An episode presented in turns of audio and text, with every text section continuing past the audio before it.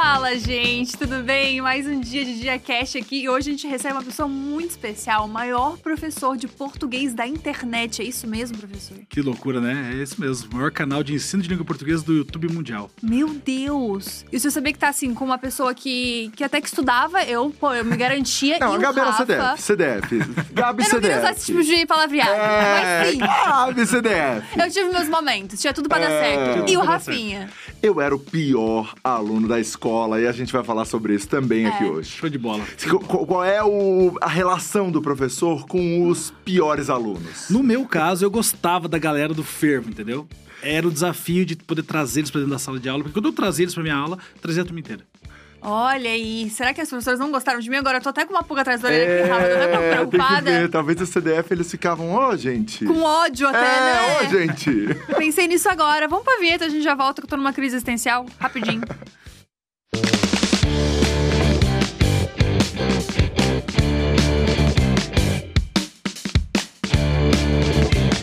Vai- não vai, ah, ele é bonzinho, não vou gostar. Não tem isso, né? É. Não faz sentido. Mas e eu não era nerd chata que ficava tipo, ai, professor, não- você quis dizer não sei o quê? Não era essa pessoa. Ficar desafiando o professor, Não, né? sabe o que Não, mais. Sabe o que. nunca. Do nerd, o que mais me irritava da, da pessoa que era realmente muito Só estudiosa? cuida que tem bastante gente assistindo que se E que pode ser, É. né? É, era a pessoa que chegava e falava assim: Ô professor, é pra, sei lá, dedurava o que faz bagunça, entendeu? Ah. Chegava e falava: Ô professor, ele tá copiando de mim, sabe? Ai, eu não fazia Gente. isso, eu era bem trouxa, Tem aqueles que fazem assim, né? Professor, pode ficar lendo gibi na aula? É. Ai, nunca foi essa pessoa. Nunca foi. Eu era uma nerd solitária, que eu era nerd pra mim, assim, eu não... Ela nerd pra mim é boa, né? É, eu era uma nerd pra mim, ficava quieta. Mas, professor, primeira coisa de tudo. É, como você era como aluno, assim? Você era Então. estudioso? Você era de qual, de qual time? Eu era o cara que dominava a parte de comunicação, então, assim, história, geografia, língua portuguesa, as humanas ali, tava tranquilo. Agora, as exatas, eu sofria. Mas eu ralava pra tentar uh, a- a chegar na, na- na média, entendeu? Mas eu era um cara que era tranquilo. Eu, eu sempre fui muito comunicativo. Então, eu era o cara que sentava. Às vezes na frente, às vezes no fundo, às vezes no meio, às vezes no canto. Então, eu me relacionava bem com todas as áreas da, da sala de aula, assim. Então, eu não tinha, ah, eu era do fundão ou não. Eu me dava bem com a galera do fundão, com a galera da frente, com a galera do lado. É óbvio, tinha dias que eu tava mais animado. Então, aí, os, os professores, não, senta aqui na frente hoje, que hoje você tá um pouquinho mais.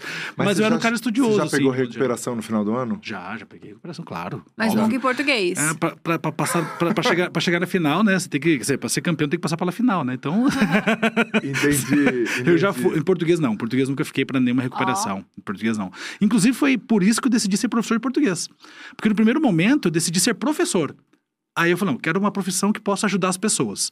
Eu pensei, não, pô, professor é a profissão que ajuda as pessoas, pelo menos deveria. Aham. Aí eu falei, dá, beleza. Mas do quê? Aí depois que eu pensei na disciplina, aí eu lembrei, pô, português sempre tive facilidade na escola, eu gostava de ler, de escrever, fazia poema quando era pequeno, essas coisas todas. Sempre gostava de é, escutar música lendo a letra da música, os encartes. E eu falei, não, língua portuguesa é, é- acho que é um caminho. Eu tenho facilidade e eu vou saber também explicar para as pessoas. Aí que eu escolhi ser professor de língua portuguesa.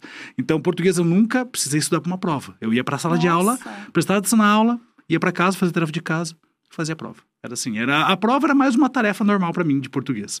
Já matemática, física, química, aí eu tinha que ralar Que muito. também tem bastante letra, mas não precisava, É, né? mas É, essas letras aí inclusive. com soma, divide, subtrai, É. raiz aí complicou. mais complicado.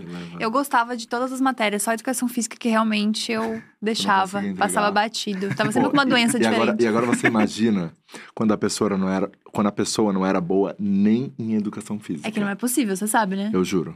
Não, eu Rafa. Juro, eu juro. É porque eu já era, né? eu já era uma criança afeminada, né? Ah. Naturalmente. E você não de jogar nada. É, isso não dava. E só que daí era assim, ah, as meninas vão pra lá, os meninos vêm pra cá. Daí eu ficava naquele, putz, eu queria estar com as meninas, mas eu tenho que estar com os meninos. E daí com os meninos não acontecia muito bem. e, e já era aquela situação na educação física. Teve um ano que eu peguei recuperação em educação física, eu O que, juro. que faz? A pessoa pega Cara, tinha que fazer um trabalho.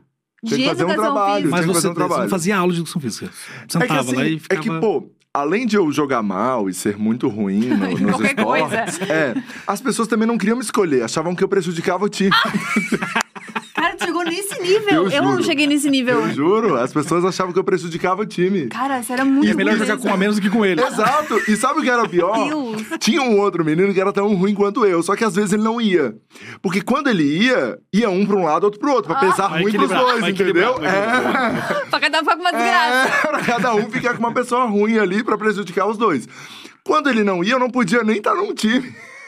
Eu Nossa, juro. ai, Rafa, eu Eu fiquei com dó um eu pouco. juro, eu juro. Isso é bullying? É isso que eu falar, isso é o tipo de bullying, né, cara? É, já era um, um bullying com toda certeza. Mas você se vingava também do bullying, né? Você faz- fazendo Eu mais fazia bullying. também com os outros. É, eu não vou, posso tinha- negar que eu não tinha ficava retorno, quieto. tinha do é, exatamente. Ok, ok. Eu, eu voltava ali.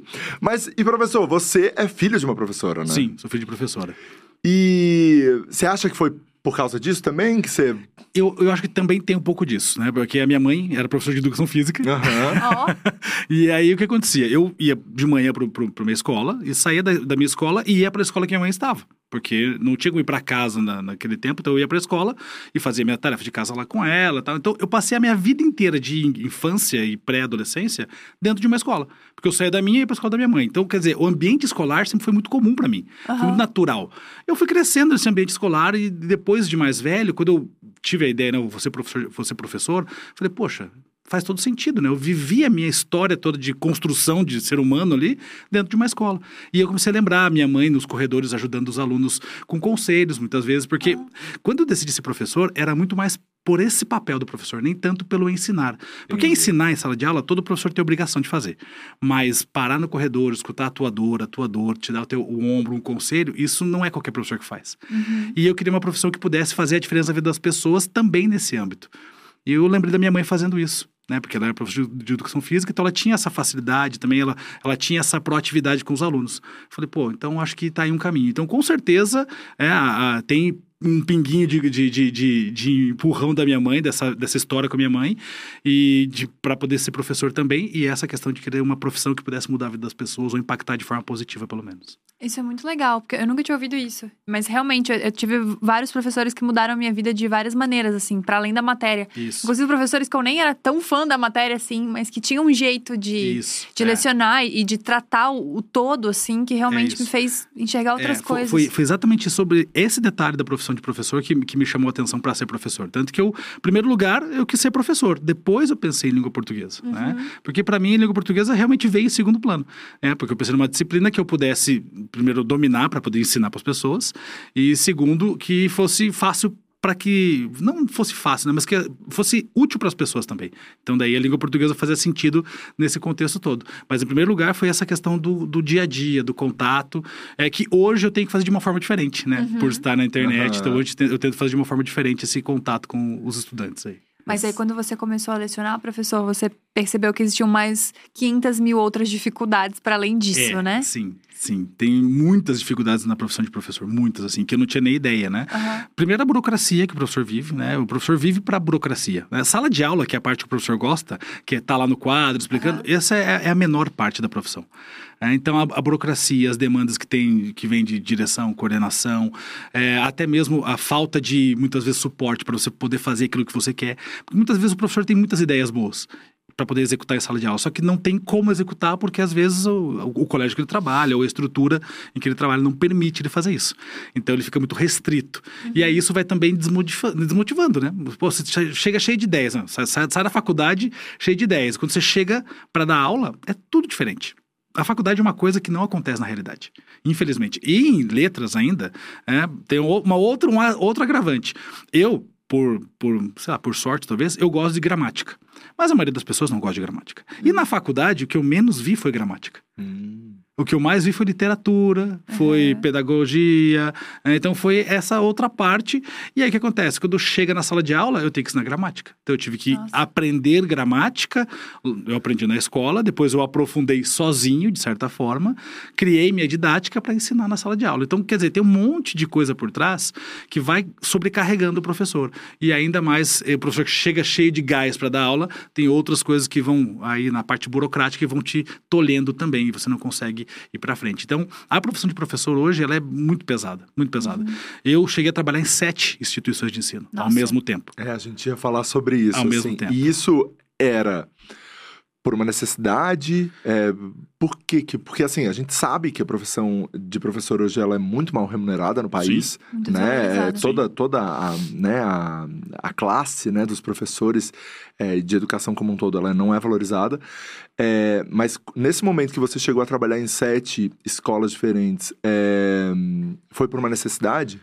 Foi, foi por necessidade também, né? Porque, assim, é, em sete escolas e eu escolhi dar aula em, em escolas particulares, né? Então, eu trabalhava em duas escolas e cinco cursinhos para vestibulares, na época. para ter um mínimo de ganho razoável para poder viver. Então, obviamente, também naquela época era solteiro, então tinha mais esse, essa questão. Então, quer dizer, ficar em casa talvez não era tão interessante, então talvez estar trabalhando em contato com outros professores e tudo mais seria mais interessante, mas com certeza o financeiro contou muito para poder ter uma vida razoável, assim. Então, é, tanto que quando eu, eu trabalhava nas sete escolas, hoje quando eu paro para pensar, eu não, não sei como é que eu dava conta É, disso. como é que é é, possível, É, né? porque eu trabalhava manhã, tarde, noite, segunda a sábado.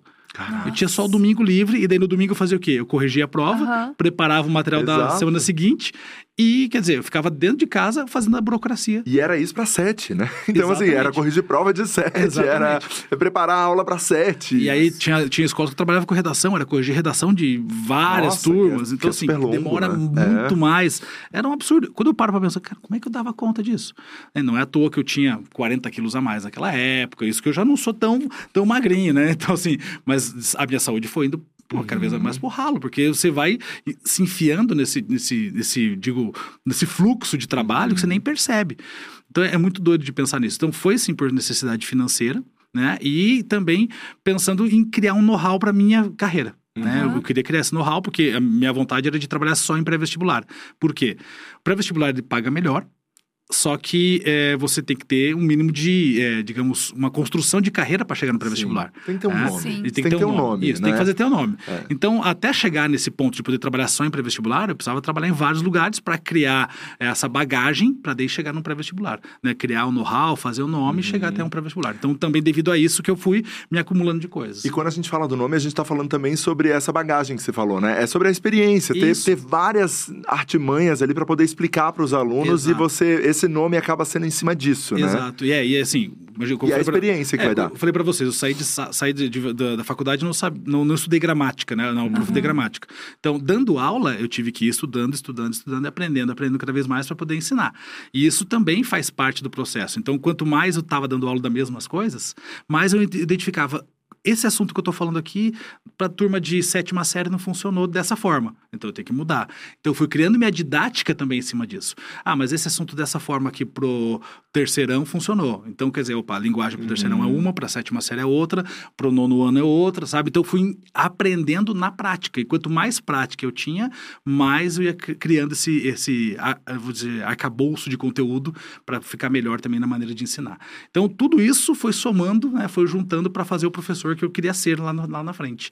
É, mas é, foi uma coisa assim que é absurda. Assim, eu paro pra pensar hoje e falei, cara, não sei. Se eu tivesse que fazer isso hoje, eu acho que eu não conseguia, não daria conta de fazer. Nossa, é muito absurdo mesmo. E, E pen- sabe o que. Pode falar. Não, e pensar que ele trabalhava em sete escolas e resolveu trabalhar com internet também. Não, e, antes de chegar na internet, e como é que era? E, e o que, que o professor usa pra conseguir decorar o nome dos alunos? Porque é, é É. tipo. Eu, eu não sei o nome. tipo, como assim? Sabe meu, às vezes? Chama de Tati. Como assim? Não, como assim? É, é uma Tati, coisa que eu ficava assim. Como é que o professor sabe o nome de todo mundo, Aham. gente? Então, hoje eu não sei como que tá, mas na minha época, já parece que faz, né? 300 anos. Mas na minha época tinha uma coisa chamada chamada, né? Você abriu o livro de chamada e tinha que fazer a chamada todos os dias da mesma, das mesmas turmas. E aí a chamada me ajudava a gravar o nome de todo mundo. Aham. Então, Entendi. ah, sétima A, vamos lá, fulano, ciclano. Então, ia chamando todos os dias, fazia a mesma chamada com os mesmos alunos, botava o Czinho do lado ou o Fzinho de falta e você ia identificando o rostinho. Você passava um ano, dois anos chamando os mesmos alunos todos os dias. Aí você vai gravando, não tem Entendi, como não gravar. entendi. E, por exemplo, eu trabalhei numa escola que eu dava aula para sétima série, oitava, agora já nem é mais sétima, né? agora é sexto ano, né? Mas é sétima série, oitava série, depois primeiro, segundo e terceiro da mesma escola. Então, o aluno, eu pegava o aluno na sétima série crescia com ele. e acompanhava ele até o terceirão. Oh. Aí não tem como não saber o nome do aluno. Chega no terceirão, sabe o nome de todo mundo. entendi. Na verdade, se na oitava série eu já sabia o nome de todo Aham. mundo, porque as turmas né, Aham. seguiam juntas. Então fica mais fácil. Agora, trabalhando em pré-vestibular, pré-vestibular não sabia o nome de ninguém. Porque para vestibular você tem uma Ai, sala com sim. 150 alunos, 200 alunos. E nem a gente sabe o nome das pessoas que estão aí no Exato, vestibular, né? exatamente. É. Pra- pra puta que pariu. assim, Você quer passar sozinho, Você deu, chegou né? no cinema ali, você chegou no teatro. É, isso aí. É, você, você, não tá sabe ali. quem tá do seu lado. Exatamente. É, mais ou menos por Eu, aí, é. eu me lembro que meus professores faziam chamada até a oitava série. Depois degringolou, assim, acho que eles abriram mão. Quem quiser vir, vem. Se não quiser também, problema de vocês. Vocês estão pagando. É isso aí, é sobre isso. E o cursinho pré-vestibular, eu me lembro que eu me sentia assim, é muito sozinho. Porque às vezes você, sei É lá, muito. saiu na correria, você não levou uma caneta, você tem vergonha de pedir a Aham. caneta da pessoa do lado. Porque parece que a pessoa é tua inimiga. É, você... mas é porque tem isso, de É fato, isso. né? Vai todo Se fosse o mesmo, o mesmo curso que ela fazia, É. era quase É, isso. Nossa, era mais ou menos isso, porque eu era bem nerdzinha e aí eu ganhei uma bolsa quando eu tava no primeiro ano do ensino médio pra fazer aula com o pessoal do terceirão. E aí eu me lembro que era tipo uma turma só de, de galera que queria fazer medicina. E eu no meio, no primeiro ano do ensino médio. Quer dizer, tava lá, mais pelo carisma mesmo. e aí eu tava. Eu me lembro que teve isso de, tipo, faltar uma caneta. E aí eu pedi pra menina do lado uma ruiva. Nunca vou esquecer, era uma ruiva de cabelo meio Chanel, assim. Aí ela olhou e falou assim: Você não trouxe sua caneta? e seguiu o baile! Ela Nunca seguiu. mais. o- Nunca mais. Ela seguiu o baile dela. Ela ficou, tipo assim, é a aula dela, a caneta dela, e eu fiquei lá sem a minha bique olhando pro nada, assim, tipo, guardando na memória o que eu tava aprendendo. Terra Mas daí, puxando o gancho que você trouxe, Gabi, como que dessas sete escolas você veio o clique de vou pra internet? Cara, eu sempre fui um cara da contramão. Sabe assim? Sempre fui. É, eu já começo pelo meu nome, né? Meu nome é Contramão, né? Noslen é Nelson na Contramão. Isso é maravilhoso, essa história Isso é é muito bom, isso é muito bom. A gente vai chegar aí daqui a pouco, que eu quero saber se Eu- você eu tinha costumo- raiva disso. Eu costumo dizer que, que, que eu tenho a contramão tatuada na minha vida, né? Porque o nome na Aham. contramão. Tá registrado, Isso, né? tá registrado literalmente, né? E eu sempre procurei ir na contramão da, da- das coisas normais, assim. Ah, é normal tal coisa? Pô, não, é normal, sabe? Eu sempre, não, nunca gostei desse, desse papo, ah, isso aqui é normal. Não, ah, eu, ah, eu não gosto da galera do fundão, é normal não gostar da galera do fundão. Não, eu gosto da galera do fundão. Né? Eu não- nunca fui, eu eu sempre fui tentar quebrar estereótipos, quebrar essa coisa, de pensar fora da caixa mesmo. E eu sempre enxerguei tudo que acontece na vida, no mundo, como um, uma, algo a mais para ensinar. Sempre cheguei dessa forma.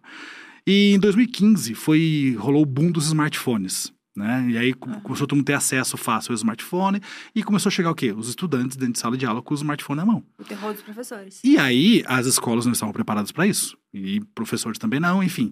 E aí o que aconteceu? As sete escolas que eu trabalhava falaram assim: tire o celular do aluno, põe o aluno para fora de sala, o lugar de celular é na casa deles, não é aqui, tal, tal. Falei, Gente, tá errado isso.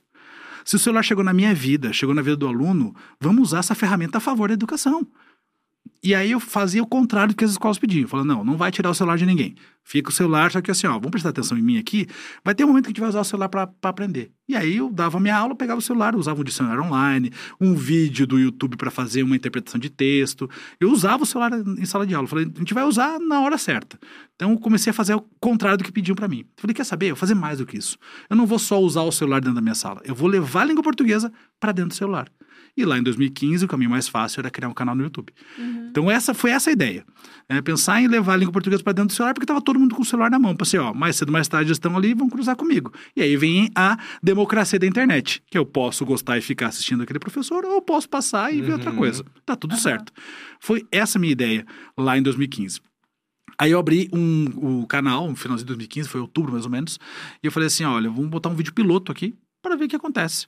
Coloquei um vídeo piloto resolvendo seis questões do Enem anterior, 2016, 2014. Fiz lá a resolução das questões e deu 1.400 visualizações. E eu tinha avisado só para os meus alunos em sala. Tudo bem, tinha sete escolas, mas eu não tinha 1.400 alunos. Aham. Falei, opa, cheguei em pessoas mais longe do que eu imaginava. Falei, ah, legal. Aí eu tirei o vídeo do ar, organizei e tal, e comecei a postar vídeo a partir de março de 2016. E eu tinha uma janela na minha, na minha semana, que era quinta-feira à tarde, lembro até hoje. Eu só tinha quinta-feira à tarde livre, aí umas três, quatro horinhas, que era quando eu gravava a aula e deixava para um amigo meu na época editar e subia as aulas no canal do YouTube. Então foi assim que começou. Eu falei, olha, vou pegar os conteúdos de ensino médio, do primeiro ano até o terceiro, de gramática primeiro momento, e vou colocando ali esses conteúdos. Aí eu fui pesquisar o que, que já tinha no YouTube de aula de português e tinha muita aula para concurso, que era aula de gramática de 40 minutos, 50 minutos, uma hora, porque é concurso, né? Falei, gente, para molecada não vai funcionar isso. Falei, vamos fazer diferente, vamos fazer aula mais curta. 15 minutos, 20 no máximo. Então, eu peguei os mesmos assuntos que tinha lá de uma hora, 40 minutos, e comecei a fazer em 15, em 20. Pensei, ah, vou colocar minha dinâmica, aquilo que eu já fazia em sala, porque eu já fazia as maluquices que eu faço na internet, eu já fazia em sala. Então, eu Aham. tocava violão na sala, eu já cantava funk, eu batia no quadro, botava boné ao contrário, fazia de tudo já na sala de aula com os alunos. Falei, ah, vou levar isso pra internet, fazer a mesma coisa, com a minha dinâmica, com a minha didática, e vamos ver o que acontece, e tá tudo certo. né? Pelo menos vou estar levando língua portuguesa pra dentro da internet, é mais um conteúdo diferenciado pra quem tá lá na internet. Foi assim que começou, tudo começou. E aí, para minha surpresa, em mais ou menos junho, junho ou julho de 2017, eh, eu recebi a plaquinha do YouTube de 100 mil inscritos. Caraca. Eu não tinha a mínima ideia do que significava isso. Porque falaram pra mim assim, ó, você vai receber a plaquinha do YouTube de 100 mil inscritos. Eu falei, ah, legal. Por quê? Não, porque você chegou a 100 mil inscritos. Na Ah. minha cabeça, todo mundo que abria um canal há um ano e quatro, um ano e meio antes, chegava a 100 mil inscritos. Na minha cabeça, lá em 2016. E aí falaram, não, é uma premiação do YouTube pra você. Deu. Aí caiu a ficha. Falei, opa, eu acho que tem coisa a mais aqui. Uhum. Por quê? Olha que doido. Eu não era consumidor de YouTube naquela época. Aí eu fui começar a consumir o YouTube para entender melhor a plataforma, para poder produzir melhor também. E aí que eu fui entender o que estava acontecendo comigo. Eu já estava com 100 mil inscritos em 2017, em 2018 bati um milhão. Nossa. Um ano depois, exatamente um ano depois, em junho de 2018. Só que daí, de- quando eu bateu um milhão, eu já estava entendendo o que estava acontecendo, né? Você já tinha estudado de fato. E aí eu fui entender o que era o YouTube e tudo mais e produzir cada vez melhor, pensando cada vez mais na dinâmica da plataforma. E uma coisa que eu sempre quis fazer, que eu já fazia em sala um pouco, né? Que é trabalhar o entretenimento com a educação. É porque o YouTube é uma plataforma de entretenimento. A gente está aqui fazendo isso também. Né? Entretenimento com educação. Falei, tá, na sala de aula hoje eu faço educação com pano de frente e entretenimento com pano de fundo. E a minha vontade na internet era inverter isso. Fazer entretenimento com pano de frente e educação com pano de fundo. Que eu consegui chegar nisso agora. Né, depois de todo esse tempo. E então eu comecei a trabalhar tentando fazer essa, essa, essa mudança de visão, porque esse edutainment, né, o edu, o edu entretenimento, o entretenimento edu, enfim, já existia lá fora, nos Estados Unidos já existia esse, esse movimento, e eu nem sabia que eu tinha essa vontade de fazer algo que já estava sendo até estudado lá fora. E aí eu fui me aprofundando mais nisso para cada vez mais deixar melhor o conteúdo e fazer essa migração de entretenimento com educação. Mas os professores de pré-vestibular, eles geralmente têm esse viés, Tem, né? tem poder a conseguir ser- segurar o, o aluno ali diante de toda aquela pressão que é um. Exato. pesado, É, né? O ano do vestibular ele é um ano É. pesado para todo mundo, né? E exatamente, o professor ele precisa ter essa dinâmica Uhum. diferenciada. O amigo meu tem uma, uma definição para professor de cursinho para vestibular que é muito boa. Ele fala que o professor de cursinho para vestibular ele é um carro de Fórmula 1. Ele tem que ter o melhor rendimento Uhum. na menor quantidade de tempo.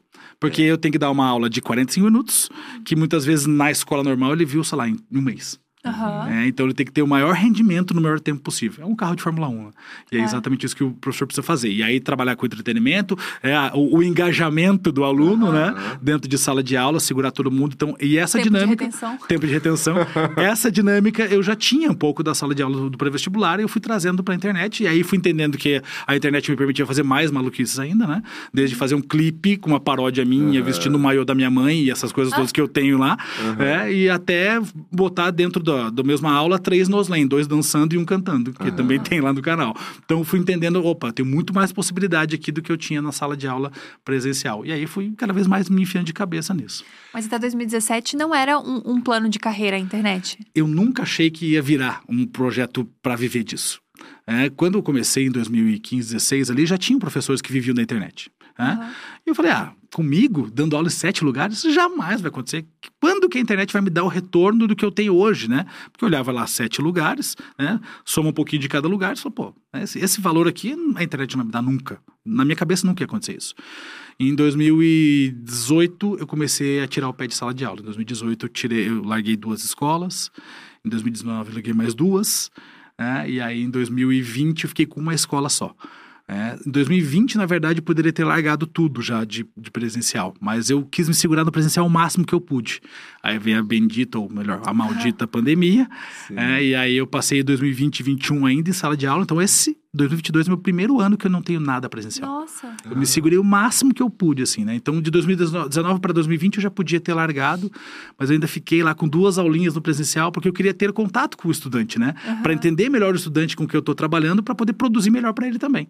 Só que daí que começou muita viagem daqui, dali e tal, e aí, pô, quando você começa a viajar, você começa até a prejudicar a própria escola que você está trabalhando, né? Falei, não, não dá mais para ficar. E aí eu acabei saindo e aí agora eu estou só no online aí. Então foi um processo bem longo, assim, eu fui bem devagar, tirando o pé bem devagar mesmo, até chegar no ponto que a gente está hoje.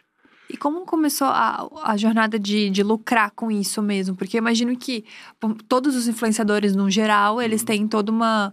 Alguns, pelo menos, né? Tem uma noção do que fazer, do que não fazer, para não prejudicar a imagem, mas acho que isso com um professor é ainda maior, né? Porque não é de qualquer coisa que você pode falar, ou de qualquer coisa que você pode fazer propaganda. É, eu, eu, eu me preocupo um pouco com isso, sim. Assim, é, eu, eu não, não faço propaganda de bebida.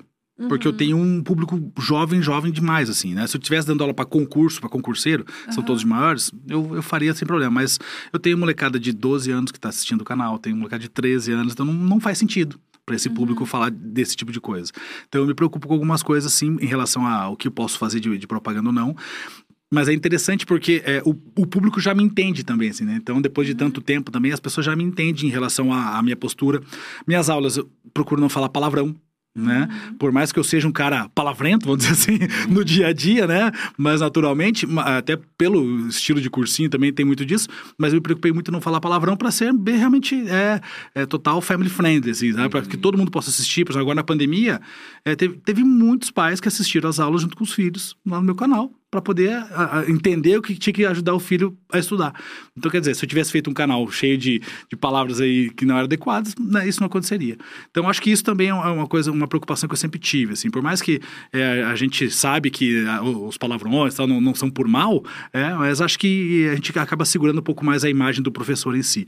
Então, eu tento sempre trabalhar assim, óbvio, faço brincadeiras aqui, tento me cuidar muito com as brincadeiras que eu faço também, até que ponto dá para brincar, uhum. com o que dá para brincar. Então, o que eu faço muito? Eu brinco muito comigo comigo. Eu me auto-zoo o tempo inteiro. Porque daí eu tô me zoando, não tem problema tá nenhum. De si mesmo, é, tá, tá tudo, tudo certo. certo. E isso, eu sempre fiz isso a vida inteira, desde criança eu fazia isso. Né? Porque eu sempre fui uma criança gordinha. Então quando tirava um sarro de mim, eu tirava sarro de mim também e acabava o bullying por ali. Né? Então acho que isso eu aprendi com a vida também. Então é sempre esse auto, esse auto-bullying do bem, assim, né? Para que a coisa pudesse fluir. Então, com certeza, eu penso muito no que eu posso fazer e o que eu não posso.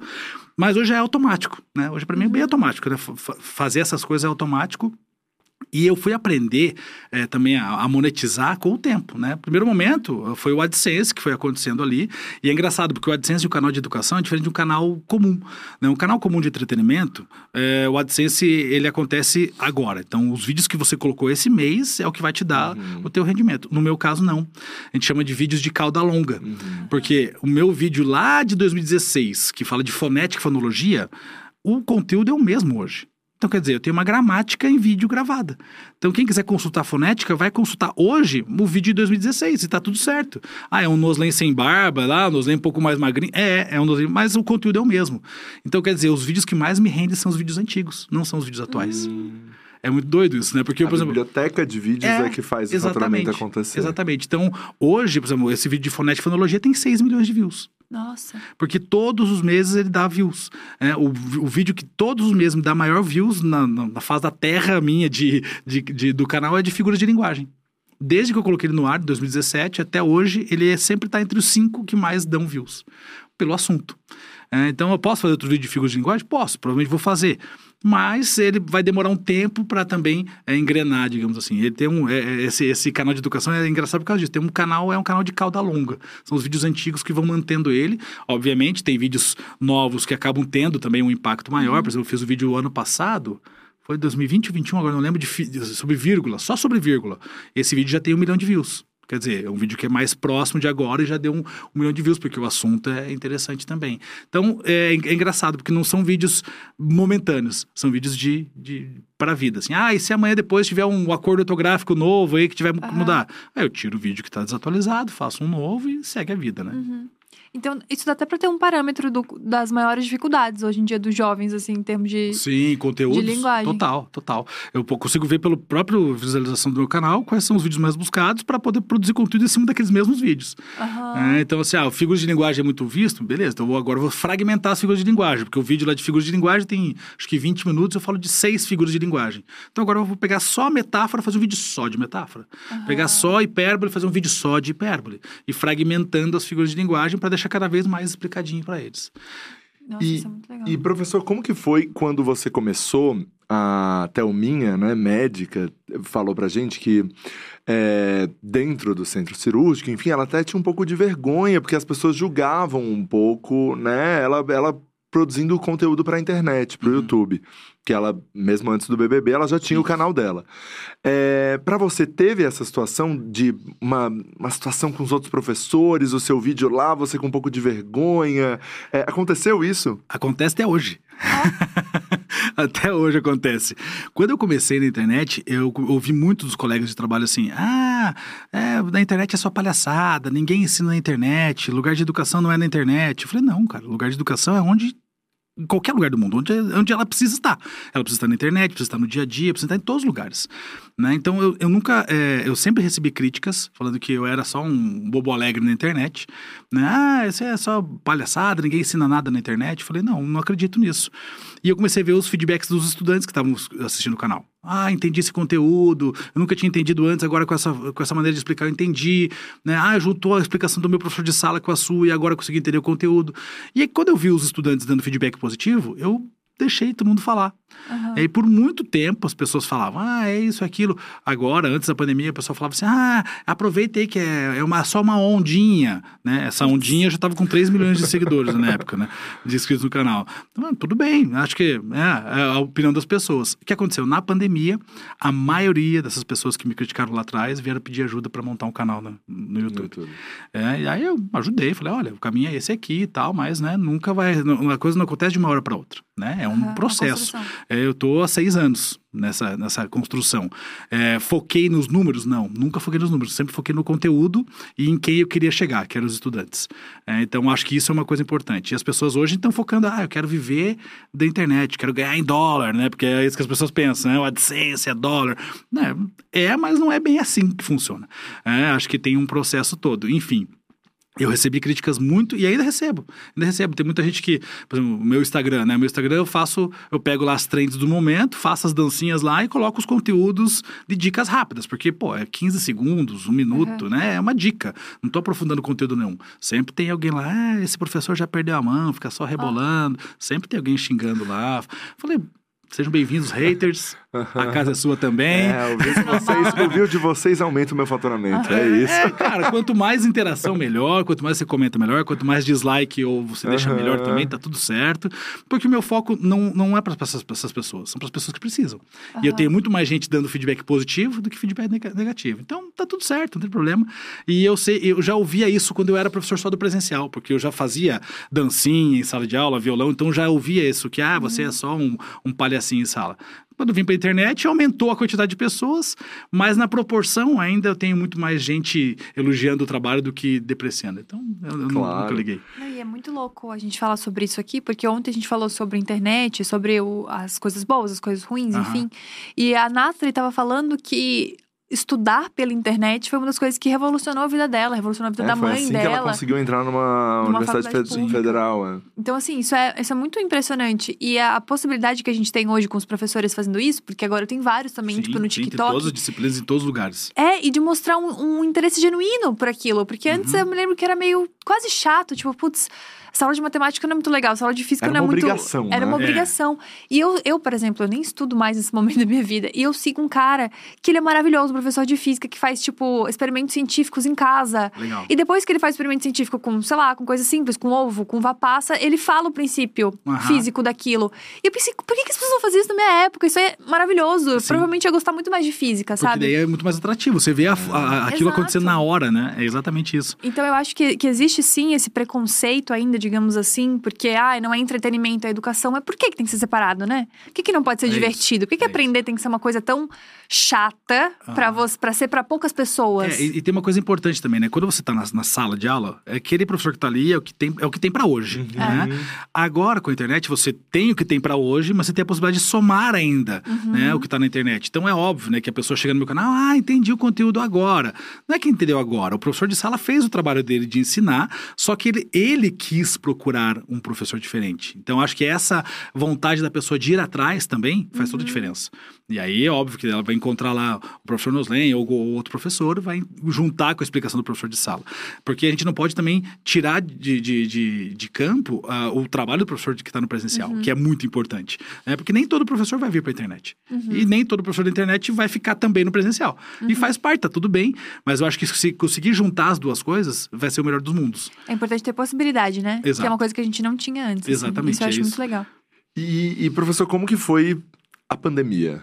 Quando, quando chegou ali a pandemia, é, eu quero muito saber do seu ponto de vista, né, pessoal, assim, do seu trabalho e tal, e qual foi a sua visão, assim, disso no Brasil mesmo, né, o impacto disso no Brasil, o impacto que a gente vai ver talvez daqui a alguns anos, né, nem hoje a gente tá vendo, mas a gente vai ver daqui a pouco, como foi? Cara, assim, é, acho que tivemos alguns, algum- algumas questões na pandemia, né? Primeiro, é, falando de escola pública, a gente sabe que a gente não teve nada. Né? A gente não teve é, aula, não teve suporte. é, pô, tem muita gente de escola pública que não tem uma TV em casa, não tem, não tem o que comer em casa, como é que vai ter um celular em casa para estudar, uma televisão para assistir algum tipo de aula? Então, assim, temos um problema social aqui que é muito mais profundo, sabe? Se a gente entrar nessa seara de discussão, é muito mais profundo o problema social em relação à escola pública. É, e aí aconteceu uma situação na escola pública que é, não pode reprovar ninguém nesses dois anos. Tiveram que aprovar todos os alunos.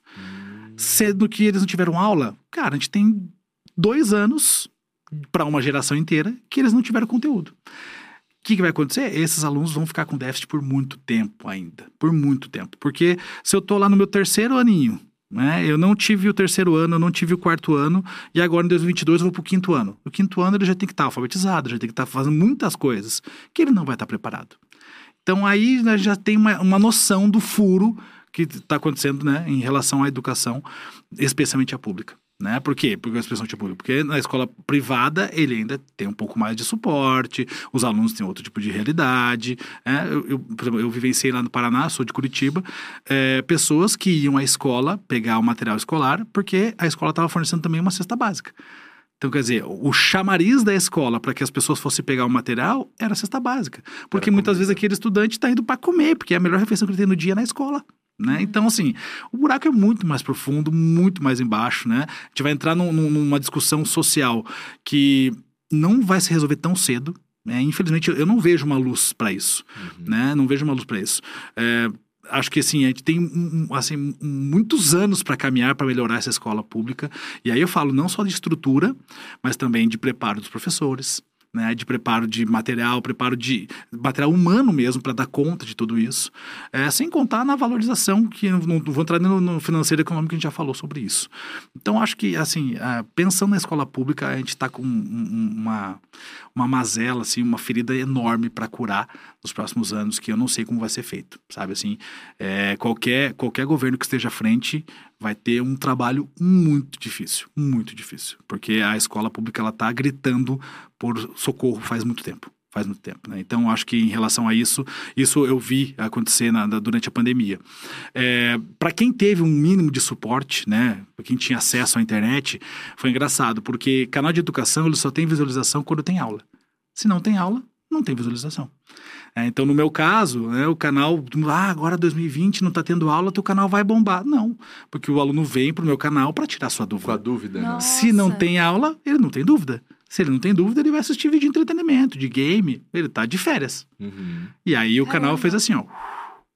E foi por isso que eu consegui, exatamente em 2020, fazer essa virada de chave, de colocar o entretenimento na frente com educação como pano de fundo. Eu tive que me reinventar já dentro da internet, né? Porque já foi uma reinvenção para entrar na internet. E agora eu tive que me reinventar dentro da internet, em que eu fiz um- alguns quadros eh, misturando coisas que estavam estavam faltando no mundo, digamos assim. Futebol, né? Era uma paixão nacional, parou no mundo todo. E a escola também parou. Falei, bom, vamos juntar as duas coisas. E aí, é, em junção, isso foi um- até um projeto muito bacana, que foi bem quando eu cheguei até a Play 9, né? Play 9 hoje é a minha agência, e eles me ajudaram a criar esse, esse quadro, que é o quadro Batalha de Hinos. Eu peguei hinos de time de clube de futebol, fazia leitura, interpretação, compreensão e vocabulário do hino. É, então eu peguei lá, vamos lá, São Paulo e Santos. Fazia o clássico Sansão. Ah, então, ó, leitura, interpretação, compreensão e vocabulário e análise sintática do hino do Santos. Fazer a mesma coisa com o hino do São Paulo. E aí, qual que é o hino mais bonito? Comenta aqui embaixo. Ou seja, trabalhei com entretenimento com pano de frente. E aí eu comecei a trazer de novo pessoas para o canal, porque eu peguei algo que era né, muito comum, é, mexi com as torcidas e mexi também com essa parte de é, o, o vocabulário e tudo mais, interpretação de texto, e eu consegui resgatar o público nesse processo. Então, primeiro semestre de 2020, eu fiz acho que 12 embates, assim, que foi o que resgatou o canal, porque o canal tinha feito uma queda gigantesca, assim. Nossa. E aí, depois disso, as escolas particulares começaram a dar algum tipo de, de retorno de aula tal, começaram a tentar fazer alguma coisa, e aí o canal começou a retomar, é, mas foi a virada de chave que eu fiz para esse educatainment acontecer, e aí até hoje a gente está nesse processo. Então foi bem interessante, mas a pandemia deixou assim um, uma, uma ferida gigantesca, né? não só na educação, né? Nas nossas vidas de modo Sim, geral, né? sim, Nas nossas vidas de modo sim, geral. sim. Então, é, a gente vai levar algum, algum tempo ainda resgatando tudo isso, reconstruindo, é, de todas as áreas, assim, é emocional, pensando no emocional também dos próprios estudantes, né? Sim. Porque a relação social dentro da sala de aula do, do, do colégio é muito importante. É, e tanto que muita gente fala assim, ah, vai acabar a escola presencial. Não vai, não pode acabar a escola presencial. Né? Porque esse convívio social é a preparação para a sociedade maior. É. Não, É. são tantos fatores, A gente né? precisa é, o disso, relacionamento né? humano é uma Isso. das, das É. coisas que você precisa aprender. né? Exatamente, né? Lidar com o outro, saber ganhar, saber perder, saber ajudar, saber ter empatia, né? A empatia começa dentro da sala de aula, quando o teu amigo foi mal na prova, você vai lá dar um pra ele chorar, entende? Então, assim, Saber lidar com todas as emoções. é, essas emoções, tudo isso está dentro da escola. Então, a escola precisa existir também para isso. Então, mais essa, mais esse buraco emocional, né, para todo mundo ter que lidar no, no futuro. Essa geração toda que teve esse, esse, esse impacto aí, é, a gente vai ter que cuidar muito ainda para os próximos anos. Nossa, eu fiquei pensando que não tem nada mais que une mais uma, uma turma do que a competição com a outra turma.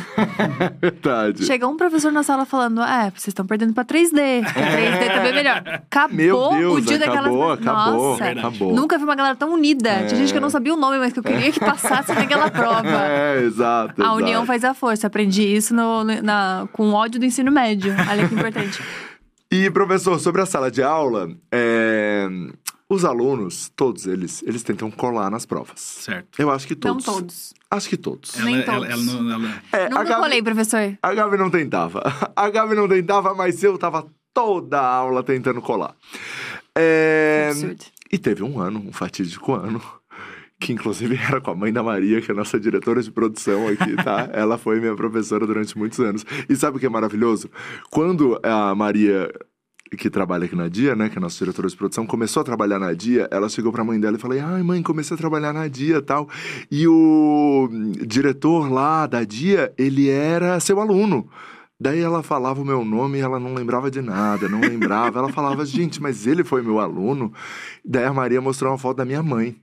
Um dia. E daí ela falou, lembrei dele. Pela tua Porque mãe. lembrou da minha mãe. Ela vê mais a tua mãe do que tu. Exato. Ela, ela, Será ela que a mãe dele conhecia... era chamada na escola direto? Nossa Será? Senhora. E daí teve uma vez com a mãe da Maria que a gente descobriu o gabarito de uma prova. Ela nem sabe disso. Nossa. que fui eu que descobri. A gente descobriu o gabarito de uma prova. E a gente descobriu também que pegar o giz e escrever branco, né? Um giz branco. Escrever na parede branca em cima do quadro ali. É, a gente no contraluz conseguia ver o gabarito inteiro. Nossa. E ela de costas não via absolutamente nada. Nossa, que genial isso. Tu era um gênio, tu era inteligente, mas pro mal, né? A turma inteira tirou 9,6 na prova. Ai, não creio. A turma todinha tirou 9,6 na prova. E ela desconfiou, óbvio. Não, daí ela chegou e falou: Eu sei que vocês fizeram alguma coisa, eu Pô, só não teve sei o uma quê. criatura que errou um negócio só pra fazer um... Não, e o que é pior, né? A gente não foi capaz de tirar 10. A gente tirou 9,6. Pode crer! E daí ela ficou lá, e, e eu lembro que a gente tava numa feira de ciências depois, e daí todo mundo, meu, ela descobriu, ela descobriu, todo mundo tirou 9,6, todo mundo tirou 9,6. E daí ela nunca descobriu Nossa, cara. como a gente tirou aquela nota, ninguém falou também, o que foi maravilhoso, porque foi uma turma Nossa, inteira, foi né? uma turma inteira. Mas, professor, é, nesse ponto, Como é que é no dia a dia, quando os alunos estão tentando ali fazer as coisas? O que vocês estão vendo? Vocês fazem uma vista grossa pra alguma coisa? Não faz? Como é que é o professor ali? Porque o professor também já foi aluno. Então Sim. ele. Não, mas colar é sacanagem. Eu acho que colar é parte do princípio de que tá errado. Olha, olha só, você pre- pre- preparar uma cola, você está estudando, sabia disso, né? Porque você vai ter que ler o conteúdo, fazer a cola, você está estudando. Mas a- não usar a cola na hora. Então, quer dizer, o trabalho que você está tendo para fazer a cola era melhor você estar fazendo tá estudando. de verdade, para valer. É óbvio que a gente é, já foi aluno e já sabe todas as artimanhas, né? Por exemplo, eu, eu estudei em colégio estadual e colégio federal. Então, assim, tinha zilhões de artimanhas que os meus amigos usavam para colar. Aí eu também nunca colei, tá? Então, fica Ah, tranquilo. professor tem carinha, tá mas, essa muito. você, mas essa você nunca tinha ouvido. Do É, giz branco giz na não, parede. giz não. Nossa, isso é não, os, os meus amigos colocavam, a- a- cortava a borracha no meio, assim, escrevia, daí dobrava, fechava a borracha, parecia que ela. Era, era- eram umas coisas assim que. Era, Como é que enxergar? era Einstein, era Einstein o negócio. Enfim, é, e aí a gente já sabe. Eu, quando aplicava a prova, o que, que eu fazia? Eu botava o óculos escuro, ficava na frente da sala, com o braço cruzado. E a turma inteira ali. Aí eles não sabiam onde eu tava olhando. Então o que acontecia? Eu brincava com eles assim, ó. Eu olhava pro lado assim, eu levantava o óculos. Eu baixava, olhava pro outro Ah. lado, levantava o óculos. Aí ninguém colava, eu ficava com medo. E ficava andando pela sala o tempo todo. Né? Então, e aí quando eu via alguém se mexendo muito aqui, eu já ia chegando perto da pessoa. Já peguei gente colando e dei uma segunda chance. Eu tirei a cola da pessoa e falei assim, ó, o resto da prova agora você faz sem a cola. Então eu não, não zerei a prova da pessoa, mas eu falei, ó, as primeiras questões que estão respondidas eu vou olhar com mais carinho. Então, assim, eu dava a segunda chance, mas eu já peguei Ai, gente colando. bonzinho. É, eu era bacaninha, né? Você era um professor bonzinho? Eu, eu sempre fui um professor bonzinho, assim. Agora, assim, se eu tenho uma coisa que me deixa é, fora de, de, de controle é a injustiça. Então, se eu me sentisse injustiçado pela turma por alguma situação, aí eu descia das tamancas, entendeu? Se isso acontecesse, por exemplo, na tua turma. É, aí Eu, eu ia ficar muito chateado. Porque se eu era um cara bacana com vocês, vocês me sacaneassem com isso, pô, aí, putz, eu ia ficar muito chateado. E aí eu levantava pra 10, eu falava alto mesmo, assim, né? Então eu me magoava com a turma. Porque, pô, eu tô sendo parceiro de vocês. ficava sentido. Eu ficava sentido. Eu, eu, eu, eu, eu sou extremamente afetivo, emotivo, assim, Aham. visceral. E aí eu não, aí eu ficava muito chateado mesmo, e aí eu perdia o encanto pela turma. Mesmo que fosse a melhor turma da- que eu tivesse no, no, no- no colégio. Se fizesse uma sacanagem comigo nesse sentido, eu falava, pô, vocês não precisam fazer isso comigo. Né? Então eu ficava magoado e aí, aí a, a relação mudava. Aí eles iam ter que me conquistar de novo. De novo. Entendeu? Então É, foi era isso que a esse gente tipo de teve que professor. fazer com a mãe da Maria. Foi. Foi isso que a gente teve que fazer com a Não, mãe da mas Maria. desculpa, vocês foram muito burros nesse sentido. Por que uma não errou um, não errou outra coisa? Porque todo mundo com Cara. 9.6. E o pior é isso. Ela ficou chateada com a turma inteira e a culpa era minha. Nossa, Rafa. Entendeu? Porque eu é fui lá, eu consegui isso, não lembro nem como que eu consegui. Ela fez a prova numa outra sala, e daí eu fui no banheiro, encontrei com alguém daquela sala, peguei o gabarito, levei antes dela vir aplicar a prova. E foi, enfim, eu era, eu era, eu era o pior, realmente. Eu era assim, ó, de uma outra maneira também, que era, tinha aqueles cartazes de trabalho na sala de aula, e daí eu colocava va- toda a cola nos cartazes na sala de aula, entendeu? E ninguém se tocava? Ninguém se tocava. Tipo, tava lá os cartazes sobre, sei lá. Nossa, amiga, você tinha tanto tempo pra planejar maldade. Como é que exato, não eu era estudava? desse. Eu ia atrás de Não sentava a bunda na soluções. carteira pra estudar, né? Gente, era tanto, tanto Ele, ele plano. queria, ele queria só o atalho, só o atalho. É, eu queria, na verdade, construir essas coisas, entendeu? Você era criativão, né? É, eu era criativo. Nossa. Disruptivo, entendeu? Disrup... É. Disruptiva. disruptiva. Disruptiva. É, corrupto agora chama disruptivo. É, Corruptivo, né? exato, Exato. Sabe qual que eu tinha um, um pavor, assim, ó, do, de um professor, que ele era o terror de todas as turmas? Eu tinha três professores de matemática no ensino médio. e Tinha um deles que ele entre... quando ele entregava a prova, ele entregava por ordem crescente de nota. Nossa. Então, era uma tensão. Imagina uma sala que ninguém falava um A. A primeira nota era mais baixa. A Então primeira nota sempre era de uma amiga minha, que ela tirava 0,5. sempre. Era eu. A Eka, beijo, Eka. Se você tá assistindo isso, essa é sobre você. A Eka já, ela já levantava, ela já esperava que era dela, assim. E aí ficava uma tensão, porque daí chamava não sei quem. Aí quando começava a chamar uns que a gente sabia que era um pouco mais inteligente, a galera falava: quanto que a Beca tirou? Quanto que a Beca tirou? Ai, já tá em 4,5. Era nesse desespero. Juro, era, Era uma terror tensão. psicológico. Era um terror Ah, psicológico. mas isso é muito legal. Era super legal. Adivinha quem era a última a receber a prova? Tu. Aham. E, professor, o que, qual foi a coisa mais bizarra, assim, inesperada que já aconteceu dentro de uma sala de aula com você? Dentro de uma sala de aula, deixa eu pensar. Cara, tive algumas coisas bizarras, mas todas elas são relacionadas à parte escatológica do ser humano, entendeu? Que humilhação. Todas elas são relacionadas a isso. Aqui- uma que eu sempre lembro que eu comento que, é, é, assim, professor não pode rir dos alunos, né? De modo geral. A gente tem que tentar manter ali, né? E, Compostura. É, é, era uma sala de sétima série. Eu escrevendo no quadro e, né, todo mundo co- concentrado escrevendo. Era um conteúdo longo que eu tava passando no quadro, não sei nem qual era o conteúdo. E aí, é, Curitiba é muito frio, né? E aí, sempre época de, de inverno, todo mundo aquele... Né, aqueles funga-funga assim. Uhum. E aí as pessoas te- sempre estão espirrando, porque ou tem renite, ou tá resfriado, enfim. É isso lá atrás, né? agora qualquer espirro já acho que é Covid, enfim. E aí um menino tava bem na primeira carteira, assim. Ele foi espirrar e segurou o espirro. Sabe quando você faz assim pra segurar o espirro? Só que na hora que ele segurou em cima, saiu embaixo, entendeu? E eu ouvi, óbvio, porque eu tava aqui no quadro e fez aquele. Aí eu, eu não olhei pra trás, eu já comecei a ficar vermelho, segurando o riso. E aí eu comecei a ouvir a turma rir. Né? E eles tentando se segurar pra não rir. E aí eu falei, fui- vou virar dar uma bronca em todo mundo pra parar com isso, né? Quando eu virei, do lado dele tinha uma aluna, lembro até hoje, a Marina Naomi. Ela tava deitada no chão, assim, ó. Sem ar de tanto rir. Ah, sabe quando você tá rindo assim? Ele peidou! Aí acabou, né? Aí acabou a aula, aí eu não consegui segurar também. Aí eu. Para, pessoal, até eu peido aqui na frente, não sei o que, né? Mas essa foi a mais, assim, porque era a turma inteira. Acabou a aula ali. Faltava, sei lá, uns 10 minutos pra acabar- a aula. E o menino ficou roxo, vermelho. imagina Inclusive, esses dias eu encontrei com ele no, Você lembra no, da no cara shopping. dele? Encontrei ele no shopping, todo barbado, assim. Eu lembrei, hum, peido rei. Já, já sofreu alguma humilhaçãozinha? Humilhação assim? Não, gente, eu fazia humilhação com as pessoas. Eu, eu era, como eu já falei, eu era, eu era, Eu era o, o, eu o era. bulinador. Eu era, eu era, eu era. Eu Uma vez, Ah. eu, eu já te contei, eu acho isso, né? Uma vez eu tinha uma amiga minha que sentava na frente, cabelo super comprido, assim, e daí eu falava, ai, deixa eu fazer um carinho no teu cabelo tal. E daí ela falou, beleza.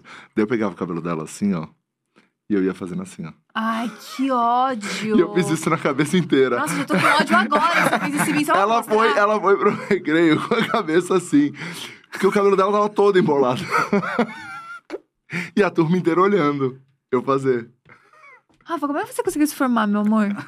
Também não sei, gente. Também não sei. Nossa. Mas enfim, eu era, eu era desse, desse, desse jeitinho, assim. Essa Desse coisa mais. jeitinho. É, essa coisa mais. Horroroso, né? Esse E a, horroroso. e a sua mãe hoje vendo, é, como, como foi todo, todo o processo quando você foi migrando, assim? Cara, minha mãe, é, bom, minha mãe pensa, é, é, mãe coruja, né? Imagina, mãe solo, filho único de mãe solo, então assim, é, é, até hoje é o filhinho, né? Uhum. Então assim, ela é toda orgulhosa de mim, enfim. É, e ela também foi acompanhando esse processo, né? Como eu fui soltando muito devagar as escolas, então ela foi, você tem certeza, né? Falei, não, mãe, tô indo devagar, um pezinho de cada vez, né? Não tô, não tô indo na loucura, sempre dizendo pra ela, olha, agora já dá pra largar mais duas escolas. Então ela foi acompanhando de perto também, até pra passar essa segurança pra ela. né? E ela hoje é toda orgulhosa, tudo. Provavelmente ela deve estar assistindo, né? Eu pedi pra minha esposa mandar o link pra ela também. É, se a mãe estiver assistindo, beijo, mãe. É, coloca essa câmera aqui, né? Beijo, mãe, te amo. né? Dona Sueli. É, minha esposa também, beijo, amor, né? Cláudia. E então, assim, a minha mãe hoje é, é- ela é- é- continua sendo referência, né? Uma pessoa que se- sempre se dedica para tudo que ela faz. assim, ela é muito de entregar a vida para aquilo que ela se propõe a fazer. E ela foi assim também como professora, então também foi inspiração para com certeza o- a profissão que eu escolhi. Uma Que legal. professora muito maravilhosa e também muito criativa pra nomes, a família no É. geral. Então, olha só, vou contar essa história. Conta aí. O que aconteceu? Que seu nome. É. Conta aí. Noslen. Noslen, É, Noslen, Noslen. Que é Nelson ao contrário. Isso. Gente, Meu avô paterno, né, na época lá, né, meu pai e minha mãe decidiram assim, se for menino, meu pai escolhia o nome. Se fosse menina, minha mãe escolheria o nome. E aí, menino, beleza, aí meu pai escolheu, então vou pegar o nome do meu, meu pai, que é o meu avô Nelson, inverter. E deu pra mim, beleza, Noslen. Mas se fosse menina, minha mãe ia dar um nome tanto quanto assim criativo. E ela ia juntar o nome da minha avó paterna ah, isso nunca dá certo. com a minha bisavó paterna. Minha avó paterna chamava-se Araci. E minha bisavó Ana ia ser Araciana. Não tinha o que fazer mesmo. Não, meu, eu tava fadado a ter um nome assim, entendeu? Tinha não tinha o que fazer. Ia ser Araciana ou Noslen. Pô, entre os dois fica com Noslen mesmo, né? Noslen, Noslen, Noslen. Não, mas é muito maravilhoso ser Nelson ao contrário. Eu É. queria, assim, ó, parabenizar, porque é sensacional. gente. E, e como foi na infância isso? Na, na escola? Então, eu- você me chamou de tudo, né? Noesley, é, chamavam de Lois Lane, mulher do Lo- Superman. Ah, Ai, chama aí Lois Lane, vamos brincar, é. Ai, Lois Lane, é. Então, é direto, Lois Lane. Aí, assim, com os amigos, depois, como eu, eu entrava na piada, nunca fiquei ah, magoado com isso, eu sempre entrava na piada, porque assim, o bullying é isso. Você faz, você recebe bullying, você continua com ele, acabou o bullying, né? De certa forma, assim. Então, imagina, isso é anos 80, anos 90, são velhinho já. E, e então, nunca tive problema. Os meus amigos já me apelidar, né? Então, virou Nos, né? Um apelido de infância, Nos, que é o começo do meu nome. Hoje em dia me chamam de Nonô, né? E assim foi. Então, é, eu nunca tive dificuldade de lidar com isso, mas apelidos o que eu mais tive na vida, assim, né? E aí é gordinho, Nonô gordinho, Nos gordinho, assim, bola, já me chamam de tudo que é coisa. O bom é que Noslen a gente lembra, não tem como esquecer. é, exatamente. não e agora tem que eu sei que é Nelson ao contrário, nunca mais na minha vida vai ser a mesma. É, exato. E eu acho que a pessoa cresce e que tem que depois levar isso pra terapia, assim. Porque, tipo, poxa, mas tinha tanto nome, gente. Ah. Rafael tava na moda. o Rodrigo, né? Mas, cara, isso é muito preocupante, porque pensa, os pais escolhendo o nome da criança, que vai ser pra sempre o negócio. Mas, mas imagine agora, se não fosse Noslen, né? Pô, Noslen hoje virou uma marca. Uma marca. Professor Noslen é uma marca. marca, né? É, exatamente. O professor Noslen ah, é uma marca. verdade, é. Eu Se faz- o- professor. É, professor Felipe. Rafael tem É, zilhões de professores exato, Rafaéis no mundo, Exato, né? exato. Então, o professor Noslen hoje virou uma marca, professor Noslen de língua portuguesa, tá tudo resolvido. Ah, Falando em marca, é, hoje, professor, você tem o AdSense, né? Que é, Sim. que é parte ali do seu faturamento, publicidade, o livro, né? Também, que eu Tem acredito isso, que é. Tenho a minha gramática. aham. É, exato. E quais são as outras possibilidades de um professor é, ganhar dinheiro na internet? Tem o AdSense, tem né, livro. Tem, eu tenho o meu curso, né, hoje, o meu site, profnoslen.com.br, Uhum. que lá eu entrego um curso com mais de 700 aulas de língua portuguesa. nossa. Então tem... E a pessoa paga uma assinatura. Isso, paga uma assinatura. Eu, eu fiz o curso todo do zero. Então, não são as mesmas aulas do YouTube, são outras aulas mais aprofundadas. Eu entrego um material junto, um material didático em PDF. Então, tem lá, é, são aulas de gramática, literatura, interpretação de texto e redação, que está entrando agora dia 25 de agosto, por sinal. Legal. Dia 25 de agosto entrando redação com correção de redação. Ah, que correção? demais. Com correção de redação, Daí exatamente. você tem uma equipe pra te ajudar. Isso, hoje tem uma equipe, tem uma Nossa, eu ia estrutura diferente. Imagina o disso. É, não. Pô, mas que legal. É isso, é, esse é um produto novo que tô lançando agora, até é bom poder falar aqui pra- com vocês sobre lógico. isso, um produto novo de redação, entregando aí de correção, com correção, reescrita, vai ser bem bacana, um produto pensado para quem vai fazer vestibular e Enem, é, para poder aprofundar os seus estudos de redação, já que a redação no Enem vale mil pontos, né, uma das notas mais altas que tem do Enem. Então a gente está entregando esse produto agora a partir de 25 de agosto. Então esse é o site, e o site é uma coisa que também é um suporte bacana, porque eu não fico só do AdSense na publicidade, porque às vezes, por exemplo, é engraçado, né? É, alguém pensa, ah, mas você deve fazer muita publicidade, né? Tem um milhão no Instagram, quatro milhões no, no YouTube. É engraçado, mas a educação, mesmo na internet, tem pouca gente que chega. Sim, sim. é sim. muito engraçado isso, porque pegar um canal de entretenimento de 4 milhões, esse cara não para de fazer público. ele deve ter gente patrocinando ele o tempo todo. Uhum. E no caso de educação é muito difícil de conseguir as marcas chegarem, sabe? Assim, é, um, é um trampo do caramba. O pessoal da Play 9 que tá comigo Uhum. nessa parte corre atrás para poder trazer gente. Então, e por isso, isso é um dos motivos também que eu quero, que eu tento o tempo todo mostrar que, olha, eu sou um professor, sou um comunicador e a tua empresa pode estar junto comigo, né? Porque a empresa assim, ah, não, mas quem que não quer atrelar o nome à educação? Olha, muita gente prefere atrelar o entretenimento. É. Não é à toa que se você pegar aí hoje, sei lá, as placas de publicidade das universidades pagas que tem por aí, você não vai ver nenhum professor como garoto propaganda. Lógico. Você vai ver o gente do entretenimento. É muito doido É o isso, né? contrário o processo. Exatamente. Então a gente está tentando também quebrar essa bolha, quebrar essa realidade em, em relação a isso, até para abrir o caminho para outros professores também, né? Então a gente está nessa, nessa luta, mas também tem, tem meu site e tem esse produto aqui, ó. Bonitão, vou deixar aqui, vou fazer propaganda aqui, né? Que é o Nonozinho. O Nonozinho é esse personagem que eu criei. É, e aqui é um caderno, tá? Um caderno de 10 matérias, tem até Ai. Ah, adesivo, tem figurinhas, né? Deixa eu mostrar aqui para a câmera aqui. Ah, aqui. Figurinha pra gente não usar, porque vai que precisa no final do É, ano. eu nunca usei. Eu Também nunca não, usei. tem um monte de figurinha até hoje. né? É. Tem o caderno das matérias. Que e legal. tem várias capas, são quatro capas nesse primeiro momento. Tem uma tirinha aqui atrás, uma tirinha que eu mesmo escrevi, legal. ensinando língua portuguesa. Tem outro personagem embalagenzinha ali, que é o Zaquinha. E esse também é um outro produto que eu tenho, eu trouxe pra deixar pra vocês. Ah, Depois vocês tiram para o pra ver como é que vai ficar, você ficar aí no, na- no estúdio. Tá bom. Você já não estudava quando É, eu eu... não estudava. É. Tinha a, a idade pra isso, agora a gente realmente deixa que eu fazer curso. Então, assim, eu tô criando cada vez mais coisas pra poder, né, de certa forma, também monetizar. Porque a gente precisa estar o tempo todo, né, tentando espalhar cada vez mais e criar possibilidades pra isso. Não dá pra se acomodar. E eu não sou um cara nada acomodado, pelo contrário, assim, né, eu gosto do desafio, gosto de coisas novas, gosto de pensar fora da caixinha, então acho que quanto mais a gente puder empurrar a educação e de várias formas, eu, eu tento fazer isso. Adorei. Que demais. Pra gente encerrar, a gente sempre tem o nosso bloquinho da fofoca aqui. É. E no bloquinho da fofoca, a gente fala só amenidades e coisas nada interessantes. Bom, gosto disso. É, exatamente. E as pessoas sempre ficam falando assim: não vamos perguntar isso para um professor, É. não vamos perguntar aquilo, não vamos perguntar aquilo outro. eu quero falar que eu vou realizar a vontade dos alunos e vou perguntar absolutamente tudo. Que a gente pergunta para todos, tá? Exato. Então a equipe fica: não, isso talvez não seja tão Inclusive, legal. colocar no nosso roteiro. Acho, não, acho, Acho que não é bacana legal perguntar isso pro professor. E eu já começo com essa que eles acham que não é legal perguntar pro É. professor. Primeira delas, você manda nude, professor? Não manda nude. Não manda não nude. Manda. Sabe por quê? Como eu sou casado, já fa- fazer sete anos que sou casado, cara, eu chego em casa, tiro a roupa, já fico nude ao vivo, né, velho? É, entendi. É nude ao vivo, né? Não, nude ao vivo, não preciso mandar nude. É- é- até porque eu não sou da geração do nude, né? Então, Entendi. eu não, não fui acostumado com isso. Ainda acho meio estranho, vai que vaza. Vai né? que vaza, exatamente. Então, eu- já. É, eu sou mais o ao vivo mesmo, entendeu? entendi. Que já linka com a próxima pergunta. Você entraria no BBB? Certeza. Entraria? Mas chama amanhã, Boninho. Tô lá. Sério? Mesmo, Certeza. mesmo? Mesmo, total. Nossa, Nossa, ia me divertir. que respondeu muito. aqui mais rápido sem titubear. Ah, Nossa, chamar seria muito ontem. legal. Me chamar, tô lá, tô lá. Só me chamar. Bonito. É, a gente tá fazendo a seleção aqui pra ele. né? A gente É. depois pega É, ali. Não, o... bom, manda pra, pra Thelminha também, deve ter o, o Exato, WhatsApp dele. ela né? já tem o WhatsApp ali, ela já manda pro Boninho. É... Campeã tem moral, pô. É total, campeã da- de de uma edição histórica. É, a próxima é ah, o item mais caro que você já comprou, mas que seja fútil. É, assim. uma bobagem. É, uma bobagem. Não vale carro, casa, Tá. bobagem. É, Cara, então, foi, foi um óculos de sol. um óculos de sol. Foi, porque eu eu fui uma vez é, pra Europa, eu fui lá pra Portugal. E aí, né, é, eu fico com aquela frase na cabeça: quem converte não se diverte. Ah, esse é um Daí erro. você foi. A gente comprou duas matrioscas, É. três, com a, erro. com a- Thalita na Rússia. Aí eu A gente se cheguei no. lá- eu tava lá em Portugal, eu entrei no shopping, assim, aquele óculos bonitão, óculos assim.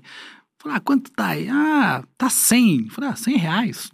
Não, 100 euros, né? Falei, ah, será? Daí eu fui olhar o outro óculos. Tava mais que 100. Daí falei, Mas esse é mais bonito, né? aí comprei, aí voltei todo feliz com o óculos no rosto. Quando eu cheguei, eu olhei pra minha esposa lá, quanto você pagou nisso? Quando eu falei, ela, meu Deus! Até hoje eu uso. Ah, hoje eu então, uso. então não é, não é, não é. Não, não é o meu fútil óculos assim. principal de sol que eu uso, né? Aham. Mas É o mais caro. é o mais caro. Não, beleza. Não, ninguém vai bater a bolsa de 70k. Não, a gente tem o carro, Agora tem um carro, tem o Porsche Cayenne da o Porsche Fanbem. Cayenne da família. É, Que a gente não ia exato. meter carro, mas ela meteu A gente, carro. eu falei, é, ela bom, mandou o carro, ela falou, é, não é fútil, mas assim, eu podia ter comprado um outro? É, podia. podia. É, Então é porque fútil. carro tem quatro Então rodas, vai ficou. daqui pra lá, É, boa, né? Ela falou, podia ter comprado um Volvo, que é bom também? É. Tava na Podia. minha cabeça um HB20 quando ela falou carro. Eu falei, E eu tô não, pensando não é num fútil. Quid aqui. falei, não, não é fútil, Mas a. Fanbem veio aqui e comprou o Porsche Cayenne dela. É, não teve bolsa é, de 70k, então teu óculos tá tranquilo. Tá tranquilo, tá tranquilo, fica tranquilo. Tá suave. Próxima, professor, que eu vou perguntar todas. Eu não vou, Pergunte, de- não vou vai. poupar nenhuma. É um crush da internet. Um crush da internet hoje? Hoje. Ai, tá uma pessoa, puxado, uma pessoa que você vê e fala assim, puxa, essa pessoa é, Puxa vida, deixa eu pensar. você é Cara, casado, tá não, tudo ó, bem. Já sei, vou falar um crush da internet, que é o crush da minha esposa também. Ó, Rodrigo Hilbert. Ah, ele é um mas baita. ele é universal. ele. É, ele é um baita, ele, Ele é é um baita. universal. Ele, Ele é um ia- ele, ia- baita. ele ia preparar uma grelha pra mim, fazer churrasco. É, ele é um Não, baita, ele, é um baita. ele é universal, não existe casamento, não existe namoro quando se trata de Rodrigo Ele, Hilbert. Cauã, tá ali. É, mas mais ele, talvez, hein? É? Pelas possibilidades, que ele cozinha. com ele, ele... com ele, eu fico com o Cauã, Não, tranquilo. vamos dividir Tá- tá porque- Nem ligo. E pra encerrar, realmente, uma diva pop. Uma, uma, uma cantora que você fala, essa cantora realmente não tem pra ninguém, assim. Tá. Ela é... Go- Gosto muito de Beyoncé, acho que ela é fora da curva, assim. Rihanna também acho fora da curva. E vou dizer uma, uma, uma brasileira que eu acho fora da curva, Glória Groove. Ah, é, ela a é gente ama. Pra mim, canta ama. absurdamente. É, incrível, absurdamente. incrível. Assim, acho que. É surreal incrível, é É. isso aí, é realmente. Pra é. mim, tá no mesmo nível que as outras duas, tá? É, não, ela é, ela é genial. Olha, nunca o Rafa concordou tanto com o professor, sabia? É, ela é genial, eu amo Glória. Glória é Eu incrível. fiquei tão animado que o professor tá certíssimo. É, porque ele só mandou aqui Beyoncé. Agora né? é Tá- groove. Tamo junto, é isso aí, também acho. É isso aí. Mas, professor, muitíssimo obrigado. Foi demais essa, esse papo, essa entrevista. É a primeira vez que a gente bate papo com um professor aqui no Diacast. Pô, Foi legal, muito legal poder feliz. falar sobre, sobre isso. Assim, eu acho que é muito importante. A gente sabe, né, da educação na internet também. A Nathalie falou ontem aqui Uhum. sobre isso, né? a- o quão mudou a vida dela. Claro que a gente ainda sabe que é uma situação no Brasil a questão da internet, não são todos os jovens que têm acesso, né? Uhum. Mas é uma transformação que está acontecendo. Sim, e eu acho que se a gente conseguir trabalhar com essa coisa híbrida, a gente tem um futuro bacana, assim, né? Até mesmo com todas essas, essas mazelas que eu comentei aqui, a gente consegue também ainda até curar mais rápido essas, essas feridas que ficaram aí dessa pandemia com essa questão híbrida, né? juntando o presencial com o online, a gente consegue fazer isso com, com toda certeza. Eu, eu, eu acredito, sou um cara é, que acredita nas coisas, né? E eu acredito nisso. Arrasou, Legal. professor. Teu arroba, pra quem não te segue ainda? Arroba Professor Noslen em todas as redes. TikTok, Instagram, YouTube, Twitter. É, tiver mais alguma coisa, arroba Professor Noslen, você vai me encontrar. Arrasou. Obrigada, professor. agradeço, Obrigado obrigado pelo por ter convite. vindo aqui, Valeu, obrigado mesmo. pessoal. Valeu, obrigada, Rafinha. Se a gente tivesse na mesma turma, talvez a gente brigaria, mas A, a, gente não tá... seria amigo. Esse é um fato. A gente não, não seríamos amigos. Será que a gente é hoje, Rafa? Não sei, vamos Bom, ver isso com aí. esse teu tom, não gostei É, nem um vamos, pouco. vamos ver isso aí, Mas gente. enfim, espero que vocês tenham gostado desse Diacast. Se por acaso você perdeu essa entrevista ou qualquer outra que a gente já fez aqui, se inscreve no canal, já ativa o sininho que a gente tá aqui toda semana e todas as entrevistas ficam por aqui também. A gente tem os recortes muito maravilhosos, porque a gente é muito geração Z e a gente tá no Quai e também no TikTok com o Diacast oficial. Um beijo grande e até semana que vem. Tchau! Tchau!